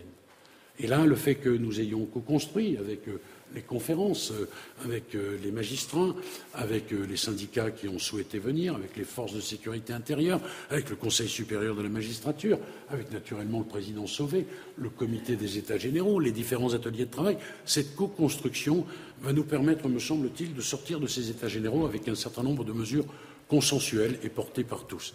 Voilà, mesdames et messieurs, ce que je souhaitais vous dire. Je me tiens à votre disposition pour répondre à quelques-unes de vos questions. Oui, bon. Bonjour, Monsieur le Ministre. Euh, Paul Gonzalez pour le Figaro. Bonjour, Madame Gonzalez, du Figaro. vous, allez, euh, vous avez décidé d'embaucher énormément de magistrats. Oui. Euh, est-ce qu'on peut imaginer, est-ce qu'on peut savoir ce que vous imaginez pour leur euh, formation, puisque ça va être une arrivée en masse, et comment vous, voyez cela au regard de la, de la qualité de, de, ce que doit rester ces Bon, d'abord en masse, attention aux mots que nous utilisons. Ça n'est pas une horde de magistrats. Je, je, vous dis cela parce que Hier, euh, lors de la présentation que j'ai faite aux conférences, on m'a dit mais à quel rythme? Bon, tout ça va être euh, finement, et je dis, j'espère que l'adverbe a du sens, finement expertisé. Il ne s'agit pas d'envoyer 1500 magistrats. D'accord. Il faut le faire en fonction des besoins.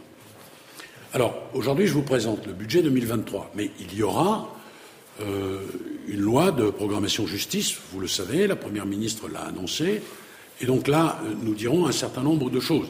Pour le moment, nous avons sanctuarisé un peu plus de 2200 personnels supplémentaires. Je vous l'ai indiqué, je vous en ai donné le détail. Je crois d'ailleurs qu'on vous a remis un petit document qui permet d'expliciter tout ça et de, se souvenir de tous les chiffres. Il est vrai qu'il y en a beaucoup. Donc, nous allons euh, bien sûr euh, envoyer euh, des magistrats. Le recrutement. le recrutement, c'est une vraie question. Et la principale question, c'est celle du vivier. Il y a naturellement l'École nationale de la magistrature. Classiquement, elle va connaître une promotion historique, prochaine promotion. Il y a également les autres professions qui vont arriver et qui vont abonder euh, euh, le, corps de la magistrature, des, avocats, des officiers de police judiciaire, des greffiers. nous allons également aller chercher pour constituer ces magistrats les contractuels que nous avons embauchés, contractuels dont je vous rappelle qu'ils ont été envoyés en nombre dans toutes les juridictions, 2000, et je veux vous dire que euh, c'est pour moi l'occasion de le faire, puisque la question ne m'est pas posée, je vais y répondre. Ces contractuels ont permis une réduction euh, drastique des stocks. Alors évidemment, ce, mot-là, euh, certains nombres ne le comprennent pas. Qu'est-ce que c'est que les stocks? Vous savez, ce sont les dossiers en attente. Et dans la traduction pratico-pratique, celle qui m'intéresse, c'est euh, du temps d'attente en moins pour les justiciables. J'étais à Bastia euh, la semaine dernière, 43% de déstockage des affaires familiales. Euh, Ajaccio, 31%. Toulon, c'est de cet ordre-là. Il y a trois, il, y a, quatre domaines dans lesquels les, les, stocks ont baissé. Les affaires familiales, le pôle social, euh, la protection, la protection c'est évidemment tutelle, curatelle, etc. Ça s'adresse à nos compatriotes les plus fragiles, et le pénal. Donc ça veut dire que les justiciables vont moins attendre. Ce que je souhaite, naturellement, c'est qu'il n'y ait plus de stock et que l'on réduise. Parce que, bien sûr, envoyer du personnel, bien sûr, alléger la charge de travail, bien sûr, permettre un travail dans des conditions plus confortables, plus acceptables, la pénitentiaire, c'est aussi les conditions de détention dignes, c'est aussi un travail euh, plus confortable pour euh, les agents pénitentiaires et, plus en sécurité pour eux. Tout cela, ça a du sens, mais il faut aussi, en contrepartie, que l'on ait une réduction des délais. Ce que les Français veulent, et ce qu'ils expriment d'ailleurs dans la plateforme qui a été consacrée aux États généraux de la justice, c'est deux choses. Moins de temps, plus vite, une justice rendue plus vite, en proximité, et puis, bien sûr, euh, mieux connaître la justice. Et je veux vous rappeler d'ailleurs que nous allons poursuivre euh, ce que nous avons mis en place en termes de justice de proximité. Des contractuels seront envoyés pour aider les juridictions. Nous avions réouvert euh, des tribunaux, les points justice. toutes ces choses ne sont pas aujourd'hui lettres mortes. On s'inscrit dans un continuum, à la fois continuum pour la proximité et en même temps modernisation de la justice avec un certain nombre de mesures et de réformes que j'aurai évidemment l'honneur et le plaisir de vous présenter bientôt dans le détail parce qu'elles sont importantes et elles vont structurer la justice de demain.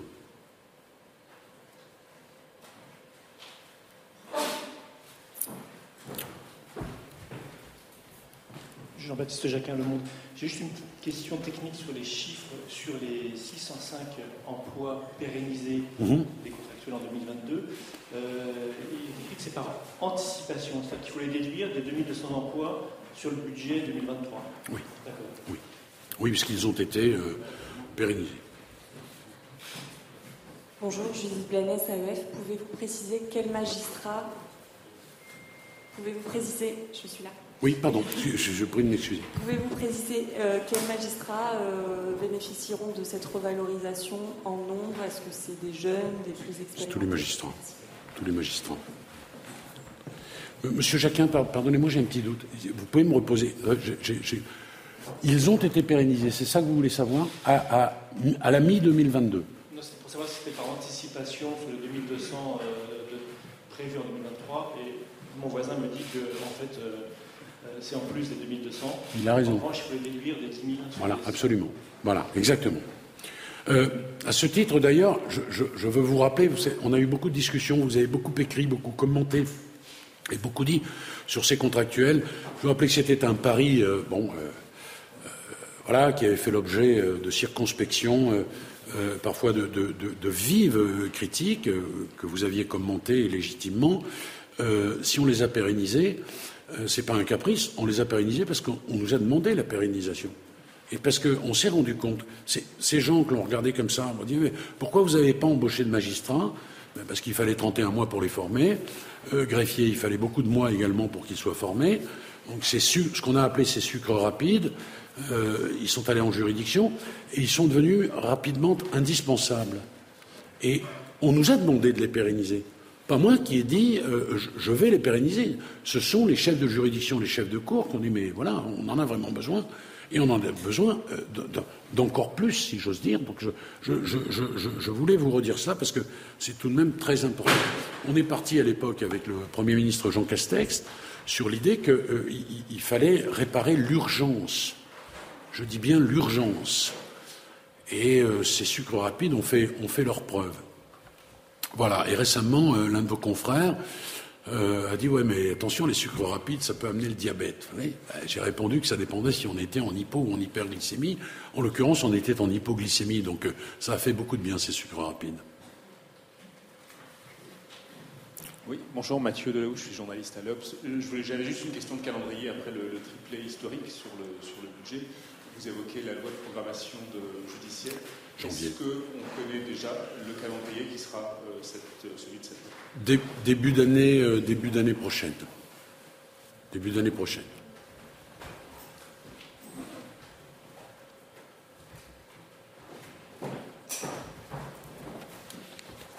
Bonjour Monsieur le Ministre, Alexis Cuvillier de BFM TV. Une question sur un autre sujet d'actualité, si vous le permettez. La gauche française est euh, très perturbée depuis une dizaine de jours par la mise en retrait de deux de ses responsables pour des soupçons euh, de violence physique ou morale présumée envers d'ex-compagnes. Euh, dans la deuxième affaire, dans l'affaire Bayou, il n'y a à ce jour pas de procédure judiciaire en cours. Quel est votre regard sur ces mises en retrait et est-ce que vous pensez qu'il faut mieux encadrer le travail des fameuses cellules internes au parti? Merci beaucoup. On est un peu loin, vous me le concéderez du budget. Mais en même temps, pour ne rien vous cacher, euh, je suis heureux que vous me posiez la question parce que je pense qu'il est temps de siffler euh, la fin de la récréation. On ne joue pas avec nos institutions. La libération de la parole de la femme, oui, même au travers des réseaux sociaux. Pour autant, les réseaux sociaux ne peuvent pas être l'unique réceptacle sans filtre de cette parole et la justice doit intervenir. On est en train, là, euh, de créer une justice de droit privé qui n'a strictement aucun sens. C'est mortifère et délétère pour les grandes institutions qui sont les nôtres et en particulier pour la justice que je veux défendre. Il n'y a pas de code de déontologie euh, mis en place par tel ou tel parti. Euh, il y a la justice et il y a un code pénal. Et je dis qu'aujourd'hui, certains se font dévorer par un monstre qu'ils ont contribué à créer. Stop avec ça. Il y a une justice qui reçoit les plaintes, qui doit euh, les recevoir euh, en s'améliorant en permanence.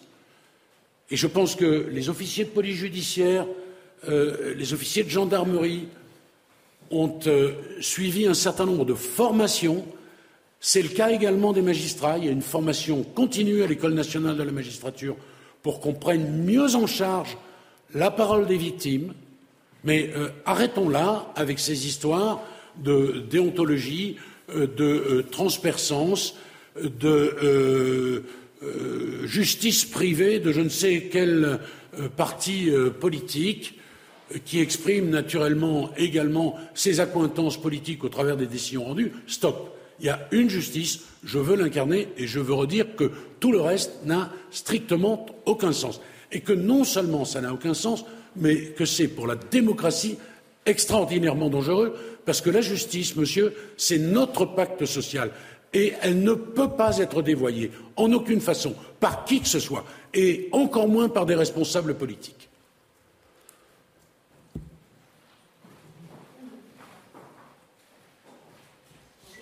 Bonjour. je me permets un petit pas de côté aussi. Euh, ah. sur la réforme de la police judiciaire, on entend beaucoup d'inquiétudes de la part des, euh, des avocats, des procureurs. Est-ce que euh, vous êtes d'accord avec les magistrats qui dénoncent les risques de pression politique via cette réforme et que dire du risque de moindre disponibilité des effectifs de police judiciaire pour les affaires de grande criminalité? Bien. Nous avons travaillé depuis le début avec le ministère de l'Intérieur sur des questions structurelles. Il reste quelques points de discussion et d'ajustement que euh, nous allons travailler ensemble. Il y a une réunion qui est prévue demain. Euh, c'est tout à fait clair. Une expérimentation est en cours. Elle n'est pas encore terminée. Vous allez, comme c'est parfois le cas, un peu vite, si j'ose dire, parce que la temporalité euh, médiatique n'est pas la temporalité politique. Il y a une expérimentation qui est en cours, elle se termine dans quelques semaines. Nous travaillons main dans la main sur ces questions. Je suis extrêmement attentif à la fois aux critiques qui sont formulées, mais également à ceux qui disent qu'ils sont enthousiastes quant à cette réforme. Voilà, on travaille avec le ministère de l'Intérieur, nous sommes dans de la co-construction. Et euh, attendez deux secondes que nous allions euh, de l'avant sur, sur ces questions, qui sont des questions je le concède, très très important. Et demain, euh, demain midi, réunion à Beauvau, on parle de tout ça, on évoque tout ça, nos services échangent leurs points de vue et, je, suis un peu surpris que parfois dans la presse certains s'expriment alors que l'expérimentation n'est pas, pas terminée. Au fond, ils en ont le droit, mais mon devoir à moi, c'est de vous rappeler que nous travaillons et nous travaillons ensemble dans une véritable co-construction sur ces sujets qui sont des sujets majeurs.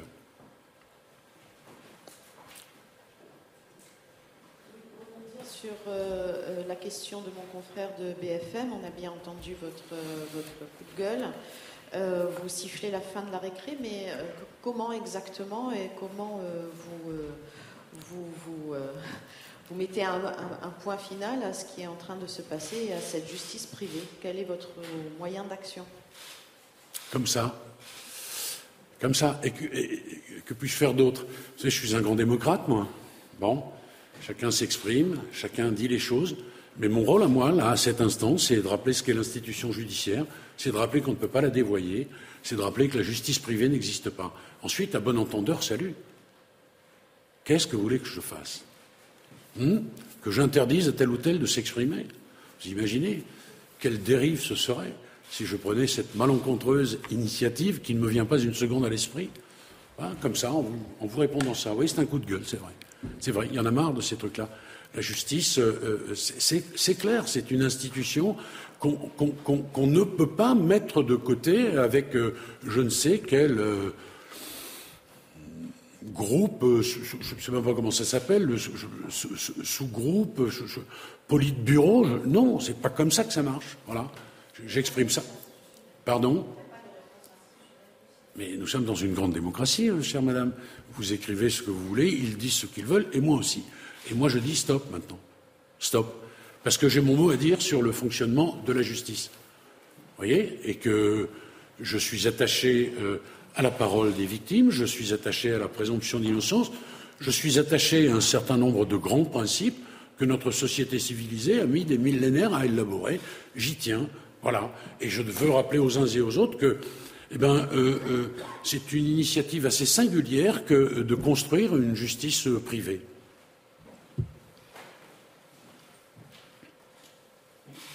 Vous avez rappelé les, milliards euh, investis dans le programme de l'immobilier pénitentiaire.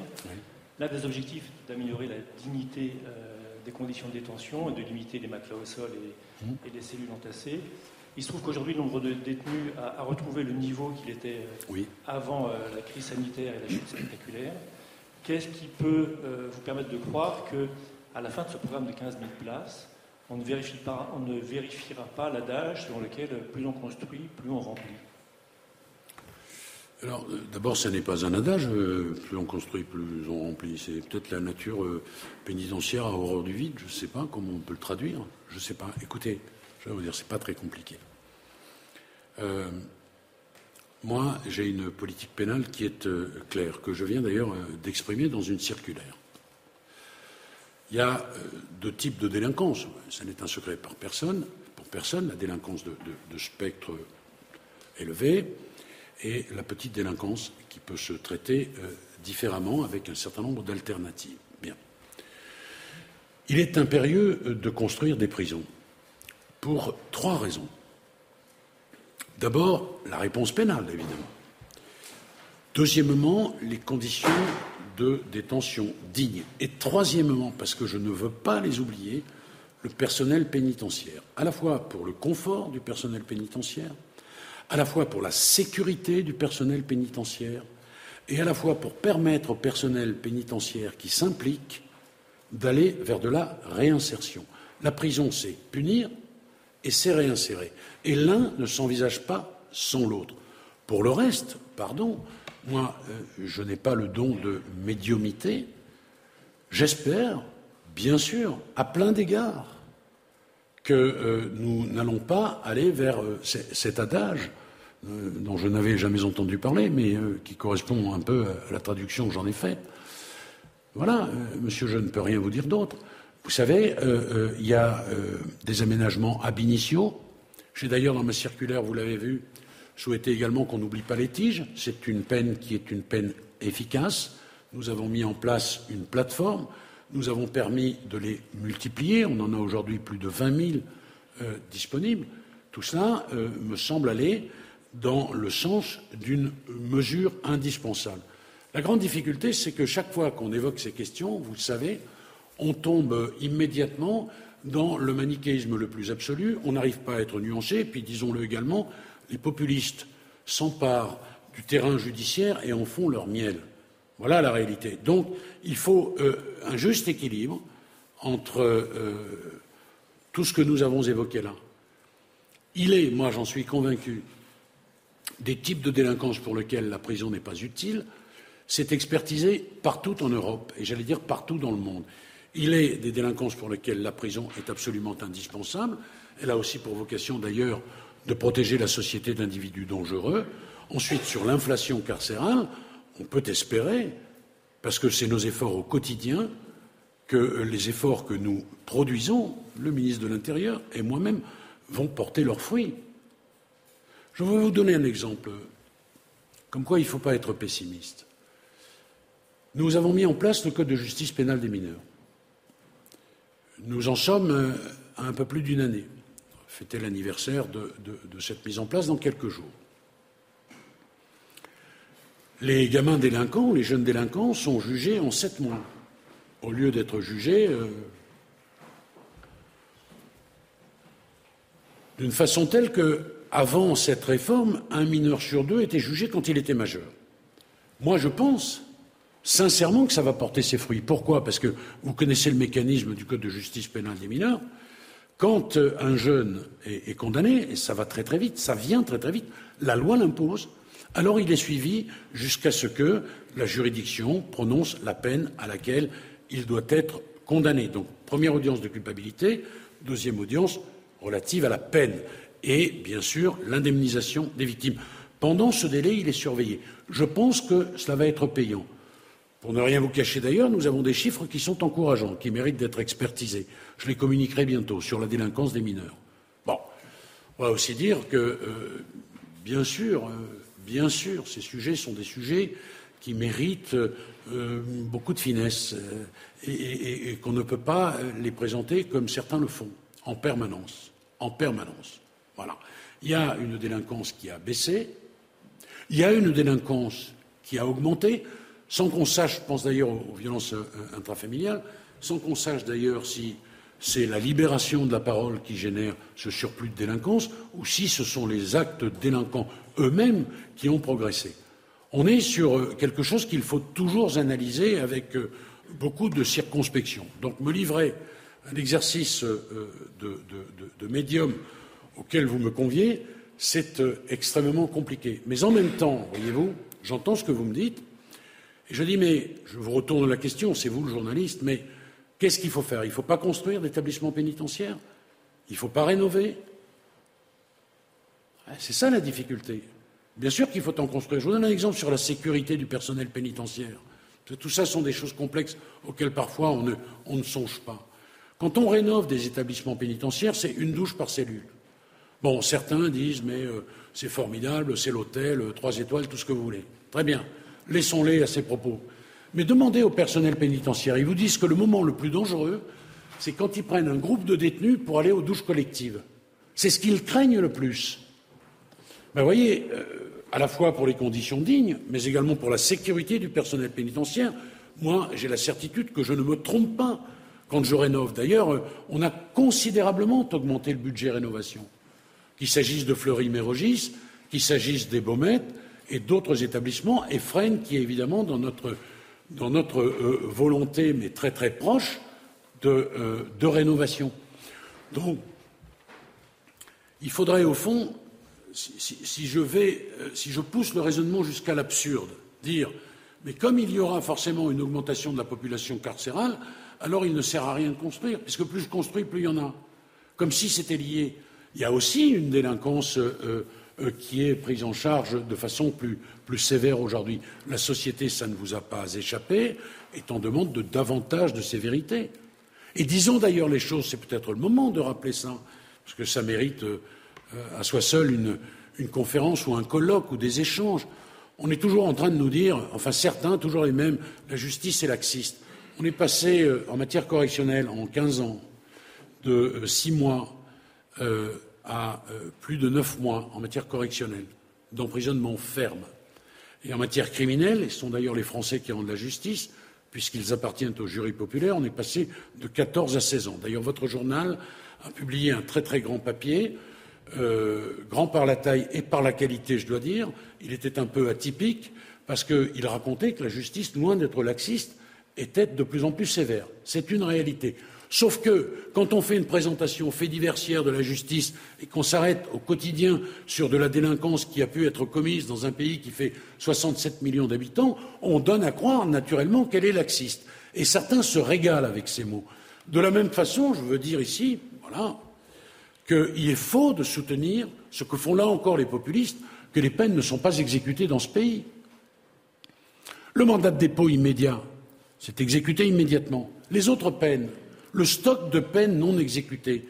Ce n'est pas un stock de peines mortes, c'est en réalité des peines qui sont en cours d'exécution. Il faut réunir les CEPIP pour qu'ils fassent les enquêtes, il faut réunir le juge d'application des peines, et quand une peine est exécutée, une autre rentre et va devenir en cours d'exécution. C'est faux de dire qu'il y a, je sais, alors des fois on entend 90 000, des fois on entend 100 000, c'est toujours, la surenchère chez les mêmes, tout le temps les mêmes, dire on n'exécute pas. C'est pas vrai, on exécute à hauteur de 95%. Vous voyez, ces sujets, il faut les aborder, à mon avis, avec euh, beaucoup de bon sens et, beaucoup de nuances. Moi, j'assume le fait de construire des établissements pénitentiaires. Fermeté de la réponse pénale et également dignité des conditions de détention. on a oublié de parler des CEF. Naturellement, on souhaite euh, poursuivre la construction des CEF. Je vais aller dans les jours qui viennent inaugurer un nouveau CEF qui va ouvrir et qui permet euh, d'avoir en, termes de, récidive pour la délinquance des mineurs des résultats qui sont extrêmement intéressants. Et voyez, euh, il y a aussi un certain nombre d'alternatives que l'on essaie de mettre en place. Vous savez dans le programme pénitentiaire, il y a le rapprochement entre la protection judiciaire de la jeunesse et l'armée. On a fait une expérimentation qui est une expérimentation à l'évidence payante, et il y a un certain nombre de jeunes qu'on arrive à sortir de la délinquance par euh, le, truchement de cette expérience militaire, parce que les militaires apportent au fond euh, comment dirais-je, les valeurs qui sont les leurs, le dépassement de soi, la solidarité, faut se lever le matin, faut crapahuter. Voilà, il y a des jeunes à qui ça convient. Et après expertise, les jeunes à qui ça peut convenir, ça ne peut pas convenir à tous les gamins, sinon il suffirait de les mettre dans un bus et de les envoyer dans une caserne pour régler la délinquance. Là aussi, euh, il faut être nuancé. Mais les gamins à qui ça peut convenir, ben, euh, de l'expérimentation qui a été conduite, ça donne de bons résultats. Donc il y a à la fois les alternatives, il y a en même temps euh, l'emprisonnement. Tout ça, tout ça est un jeu d'équilibre. Vous voyez? Moi, je veux être équilibré. Je suis pour les uns Taubira Empire, pour les autres un affreux personnage de droite. Ben, je me dis que je suis peut-être sur la bonne ligne, c'est peut-être une ligne de crête, mais je pense qu'elle n'est pas si inintéressante que ça. Bonjour, monsieur le Mais là, on, s'est un peu éloigné de notre budget, hein, quand même. Je vais m'en éloigner un petit peu aussi. Mathilde Le Maire pour France Info. Oui. Euh, lundi prochain, 3 octobre, nous saurons euh, si vous êtes renvoyé ou non dans la Cour de justice de la République. Comment vous appréhendez cette échéance et votre mission au-delà de cette échéance? C'est très simple. Je me suis complètement exprimé complètement exprimé. Puis, euh, j'ai fait usage de mon droit euh, au silence. J'ai euh, la quasi-assurance d'être renvoyé devant la formation de jugement. J'y défendrai mes droits comme tout justiciable. Et pour le reste, j'ai toujours dit que je tenais ma légitimité du président de la République, de la première ministre et de personne d'autre. Et je veux encore ajouter pour être tout à fait complet, que cette mise en examen ne m'a jamais, jamais empêché de travailler. Voilà. Et euh, que euh, la justice a obtenu euh, ce qu'elle n'avait jamais obtenu par le passé. Voilà ma réponse complète. Merci.